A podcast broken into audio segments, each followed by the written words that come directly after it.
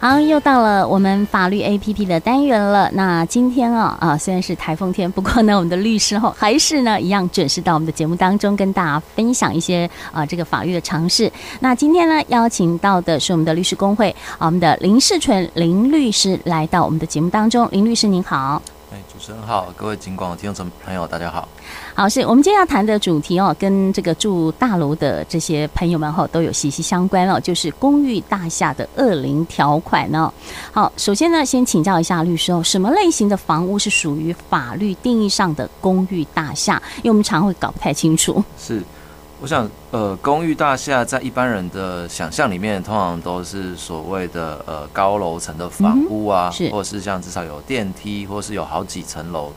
但是呢，其实从公寓大厦管理条例第三条第一款，它有对公寓大厦有一个明确的规定，就是说在构造上、使用上，或是建筑执照设计图的表明有明确的界限，然后得区分为数部分的建筑物及及其基地。那我觉得单念法律条文，各位听众可能是很难理解。是。那简单的定义来说，就是假设有一个建筑里面有超过两户以上，嗯，就其实就可以称为公寓大厦了。那或是有一些认为说，哦，我们是独立的透天，或是联动的透天，嗯，但是我们有共同使用的设施，例如像管理室、社区中心，它在整体有不可分的这种功能，那其实也是在法律所规定的公寓大厦里面。那也适用我们所谓的公寓大厦管理条例，所以其实公寓大厦管理条例所适用的法律的范围其实是非常广的，是超过一般人对于可能是只有在特殊类型的建筑物才会使用。那我们常见的一些，其实在新竹区有很多的他们的建筑盖起来以后，他例如说他们共用整个地下的停车空间，或是整个社区有一个统一的管理室以后，然后再有一个社区的大门进去。那其实这样子，就算是独栋的建物，还是会适用公寓大厦管理条例，也就是法律定义的公寓大厦。嗯，是哈。那我们一般哈对这个公寓大厦定义是说，呃，我们最先以为说它是以楼层来区分，不是这样子，不是不是啊，或者是有电梯跟没电梯，也不是这样分。好，那呃，刚刚我们有讲到哈，今天我们要谈就是公寓大厦的二零条款了。那这个二零条款哈是什么意思？呃，二零条款就是说，因为像这样子，刚刚我们提到的公寓大厦，它有一个很大的关键是。因为大家是要互相有一些呃使用，在居住上会要互相影响。那二零条款顾名思义就是，假设你遇到真的不好的邻居，那有没有法律特别赋予一些权利，是可以排除这样子不好的邻居？嗯、那在二零条款主要它其实呃，假设你遇到一些行为异常的邻居啊，那例如说积欠管理费是，然后恶意制造噪音、制造脏乱，或是呃占用了防火通道。这一类的，那你有机会可以透过《公寓大厦管理条例》第二十二条第一项二零条款来请求他迁离。那这一个呢，其实在法律上有主要有三个大最大的呃规范。第一个是欠缴管理费，那再来是妨碍建筑物的正常使用，然后但是他必须要经过政府罚钱以后仍不改善，就是政府要先罚款，他不改善。然后最后一个是要有一些重大违反法律或规约的一些行为。那在这样的状况下的话呢，法律特别赋予说，管委会在先呃经过管委会劝导三个月，对方还不改善的时候，可以开一个区权人的决议，经过区权人多数的同意，那可以由管委会去向法院诉请他搬离。若是法院裁准他要搬离，这个人在三个月仍不搬离的话，那是有权利可以去卖掉他的这个要求，强制拍卖他的房屋。哦，有这么大的这个权限可以要求他们拍卖啊？呃，那刚刚讲到哈，呃，就是呃，题外话，我问一下哈，这个律师就是说，我们刚刚讲到这些恶灵条款，然后很多都是要诉诸法律，那是不是这个呃，公寓大厦里面要有个成立一个管委会？如果没有管理管委会的话，这个就很难执行。是的，没错，因为其实，在公寓大厦的话，管委会在整个公寓大厦的管理是在法律上赋予它非常高的自治权，所以几乎所有的事情，第一个你要管委会，嗯、然后再来你要能够召开区权会。是，所以假设你们这有一些老公寓，基本上它在。盖当初大家住进来的时候就已经欠缺管委会，那当然也不会召开所谓的区权会，那也当然不会有规约，所以在这样子类型的老公寓，其实就算法律已经设计了二零条款这样子的呃这样子的规定，可以去大家可以去一定程度上阻挡呃真的是故意制造社区危害社区安宁、制造一些社区纷争的邻居，你还是没有办法使用。对，所以成立管委会很重要哈。好，那呃，我们再请教一下律师哈，就是说具体要怎么去使用这个二零条款呢？是这个二零条款具体使用呢？其实第一个是我刚刚提到的，一定要有刚刚讲的那个三种情节。嗯哼，那当然。我们刚刚讲个违反法令和规约，然后情节重大，它是一个比较概括式的，就是它其实包山包海。因为违反规约，只要社区的规约有约定，例如说制造噪音、制造脏乱这一些，或者甚至之前有提到禁止吸烟，其实都是有可能在规约限制的情节。那另外两个类型呢，就是有法律明文规定的，第一个是你欠租金。那欠租金可能大家要理解一下，不是我一欠管理费，我所谓的租金管理费，不是我一欠管理费，你就可以好像拿到了尚方宝剑，可以马上叫一个邻居搬走，不可能。我们在保障居住正义的状状况下，还有平衡所有权这个的保障下，不可能是这样。那法律特别规定说，如果你是积欠租金的话，你必须要先积欠租金，然后被管委会强制执行以后，你又欠了租的社区的管理基金。达到你的房屋的总价百分之一以上，所以假设你一千万的房屋，你基本上你要先被强制执行过，然后你又继续故意积欠管理费到十万元以上，这时候才有可能被诉请强制迁离。好，那强制迁离的呃，第一个是说要有三，刚刚我们所提到的三个条件，对，积欠管理费，然后另外一个是如果你去违反了一些使用区分，例如说你恶意增建违建。对，或者是说你在家里装潢，可是你去打掉重要的承重墙，因为有些人装潢可能会乱敲墙嘛。嗯哼。那那些墙墙如果是一些所谓的建筑物的承重墙，或是一些呃安全结构，那你这样子拆掉可能会影响整个大楼的安全。在这种类型的状况下，也是可以要求他改善，不改善，然后去行使呃我们所谓的二零条款，要求强制迁离。那所以执行程序我们简单把它呃。分成五个部分，第一个你要先收证，就是我刚刚讲的上三个情况。对，如果有符合的话，第一个你要先收证，能够证明出来后，邀请管委会能够介入劝导。那劝导通常我们会以纯正信函的方式，因为你必须要有一个劝导的证明，然后必须要给他三个月以上的期间。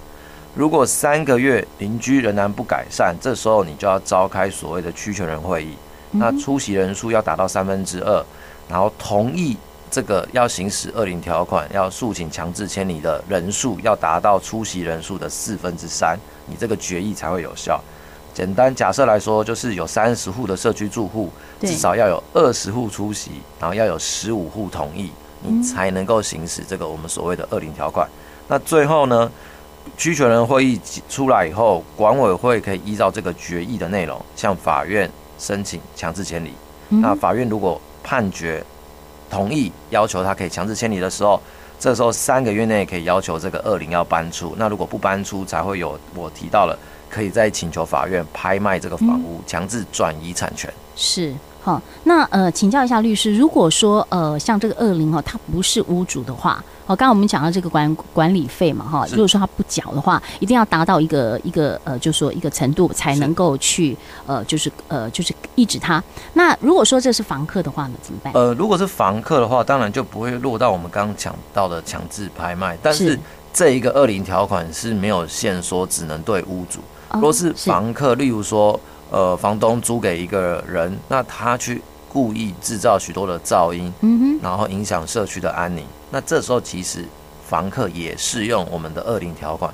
所以到最后房客就会有一个假设，我们拿到了刚刚我讲的前提的几个条件以后，去请法院，他是可以要求他强制迁离的，嗯哼，而这个强制迁离的效果会大于这个房客跟这个房东所签的租约，嗯，是。是嗯，那呃，我想哈，我们今天谈的这些恶灵条款，那我们的律师有没有一些比较实际的案例可以跟大家来做分享的？我想恶灵条款有一个很大部分，大家可能要了解说，虽然我们法律有规定的这样子的一些呃恶灵的条款，让大家可以去使用，但是为了保障我刚刚提到的居住的争议以及所有权的保护，所以其实法院在面对恶灵条款的时候，他们都相对的非常谨慎，他们的要件也抓得很严。所以第一个是，假设你程序有刚刚我提到的程序上有瑕疵，你一定会先被法院驳回。那再来，就算你程序都对，呃，你有给三个月的改善期间，而且透过管委会来行使，然后也开了区权会，然后真的成功了提起了一个诉讼，进到法院以后，通常法院在有没有造成他认为所谓的重大情形，法院也会做非常严格的审视。那实务上还是有成功的案件。那其实，在台中呢，曾经有一个社区，就是这个呃这个男性啊，他在自己的住家，他常常深夜的时候唱卡拉 OK，然后而且声音开得非常大，导致整个社区许多的住户都被影响。那管委会呢，其实也呃请他改善了，但他仍然不改善，他还是继续在半夜的时候、深夜的时候制造噪音。那我想深夜制造噪音，他可能有两个要件，第一个规约可能有约定，可能在几点以后大家要呃可能不能够制造多少分贝以上，或是说要请大家可能要保持声音的宁静。再来是。还有一个是，呃，我们所谓的在警察，假设你超过十点、十二点，你来吵，其实你可以请警察来。那其实那个是也是一个法律规范有禁止的行为。好，那最最后呢，到了台中地院，台中地院的法官审理以后，就发现说，这个邻居确实他的这些行为已经是有点故意了，他就是故意要跟所有的社区的人唱反调，而且故意在晚上制造许多的声音，所以最后法院就判准说，要求他要强制迁离。就是等于说，这个社区最后使用恶邻条款能够成功。那再来是说，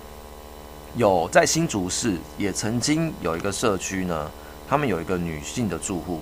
她也是呃不分日夜去制造噪音。那她的方式呢，可能就比刚刚那个卡拉 OK 又更夸张。例如说，她是呃大声的敲打铁器，或是呢有大吼大叫，会去辱骂。甚至用播放佛经、大声的佛经的方式来制造噪音，然后他还会在社区的公共空间呢，会去泼洒不明的液体啊，或是乱丢垃圾。那管委会也已经透过了呃大家的联署，然后要准备二零条款了。那这时候管委会一样也是要求他改善，他仍然不改善，最后管委会才提起了一个二零条款强制迁离的诉讼。那法院在审理的时候呢，虽然那个女生有抗辩说她这些是呃她有正常的行为啊，或是说她只是因为有人霸凌她，所以她的反击。但是法院最后审理认为说，这个女生她这样的行为已经长达数十年，对，所以社区已经真的是在忍无可忍的状况下，才对她提起这个强制迁离的诉讼，然后也符合他们认为的法律所规定的情节重大，法院最后才判准说要求他迁离。那我想，这个其实大家可以知道，说像这样的情况，其实他们都存在时间要真的要一定的程度，而不是一发生，可能马上就被哦通知三个月改善，然后就可以。其实法院还是去看说这样的情况有没有在非常久、非常长一个一个长久，导致一般人来看都难以忍受，能够继续居住，然后法官才会特别去判准说可以要求他强制迁离。嗯，所以强制迁离不是说哈马上发生的时候就可以马上就要走，其实需要一定的过程。是的，那其实我自己呢，我们也曾经有遇过一些案例，就是说有一些社区的住户可能跟其他意见领袖可能比较有有所谓的摩擦。是，那社区有一些意见领袖，他们就故意想要透过类似像二零条款的这样的模式，来试图要去赶走对方。那在我们看来，这其实都有点类似霸凌的行为，因为其实假设情节不严重，就算你能够取得呃区权人的同意，然后要求他改善，但实际上若是情节不严重，你提起了这个恶邻条款，提起这个强制迁离的诉讼，其实法官最后也不会准予。那其实这样子的行为呢，我认为在呃公寓大厦的这样的居住环境，我想大家最重要的还是能够互相容忍协调。那只有在这种极端的状况下，真的是发现有这些的恶邻居，他是没有办法，或是他故意要去影响所有人的。那在这个时候使用恶邻条款，才有比较高成功的机会。嗯，是。好，那我们今天谈到的哦，主题就是公寓大厦的恶邻条款。那么的林律师有没有其他需要跟听众朋友们再做补充的？嗯，我想公寓大厦刚刚我们提到，我觉得最重要的还是大家必须要能够成立管委会。是。那因为管委会是管理整个公寓大厦的核心。那能够成立管委会，能够有规约，那才能够有一个比较良好的管理模式。嗯、那我相信，过去台湾的社会有许多的老老旧的公寓，其实他们并没有管委会。